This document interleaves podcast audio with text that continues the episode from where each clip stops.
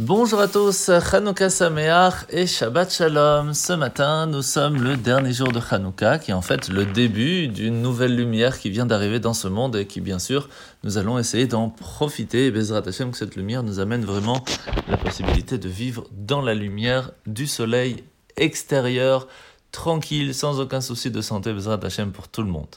Alors aujourd'hui, nous sommes dans le Tania, dans la continuation du chapitre 6, où la Zaken, rappelez-vous, nous a expliqué que chacun d'entre nous a différentes façons d'agir dans le monde. Ce qu'on appelle des levushim, les habits de l'âme. On peut penser des choses, que ce soit bien ou pas, parler, et bien sûr agir.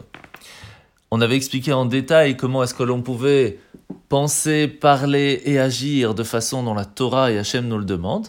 Mais nous avons aussi une âme animale qui, elle, va nous attirer à utiliser ces trois habits d'une façon totalement différente. La question, c'est est-ce que c'est toujours négatif si ce n'est pas toranique? Et la réponse est qu'il y a deux sortes de clipotes. Une clipa, la traduction littérale, c'est une écorce, ce qui veut dire qu'il y a à l'intérieur de cette écorce quelque chose, une lumière, quelque chose de bien, mais l'écorce peut être tellement, tellement dure, tellement forte, qu'elle va cacher complètement ce qu'il y a à l'intérieur. De là, nous apprenons une chose très importante. Tout ce qu'il y a dans le monde vient de Dieu. Ce qui veut dire qu'il y a une étincelle divine partout. Par contre, quelle va être la source de sa vitalité et de la continuation de son existence dans ce monde? Cela va dépendre de la façon dont nous allons agir. À partir du moment où nous agissons avec honnêteté, euh, droiture et réflexion toranique, comme Akadosh Baruch nous le demande, eh bien nous allons réussir à recevoir la source spirituelle de Dieu directement. Ce qu'on appelle l'âme divine qui va nous donner la possibilité de vivre dans ce monde. Si par contre nous allons faire des choses qui, entre guillemets, seraient animales, donc automatiques, instinctifs, manger tout simplement parce qu'on a faim, boire parce qu'on a soif, va dormir parce qu'on est fatigué, il n'y a rien de mal à ça. Mais par contre, ça reste pas spécifiquement spirituel. Donc c'est ce qu'on appelle klipat noga.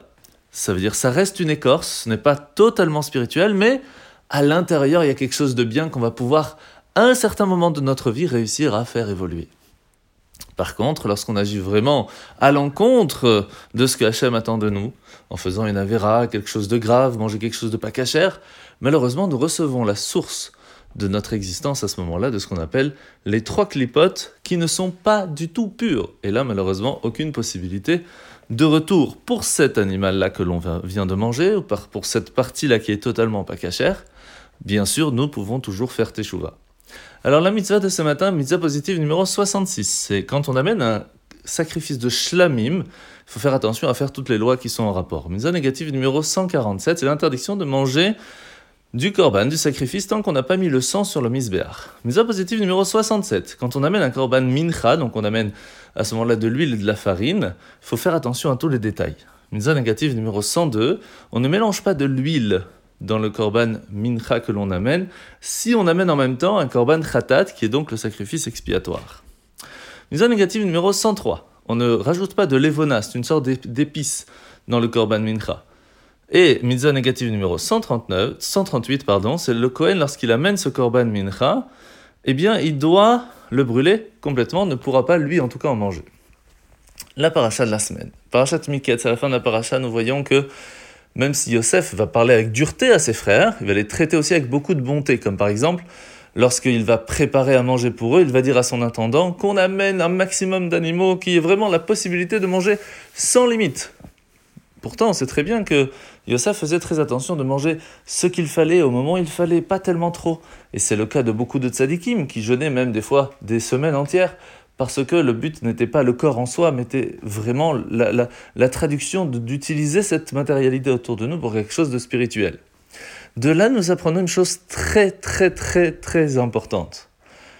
Vivre avec des limites pour ne pas tomber complètement dans la matérialité, c'est très important pour soi-même. Mais c'est pas pour ça qu'on doit l'imposer aux autres. C'est pour cela que si on doit subvenir aux besoins d'une famille pauvre, par exemple, on ne doit pas leur donner le strict nécessaire. On doit leur donner le moyen de vivre dignement, bien, sans limite, tranquillement. Pas comme si nous, obligatoirement, nous allions euh, vouloir vivre.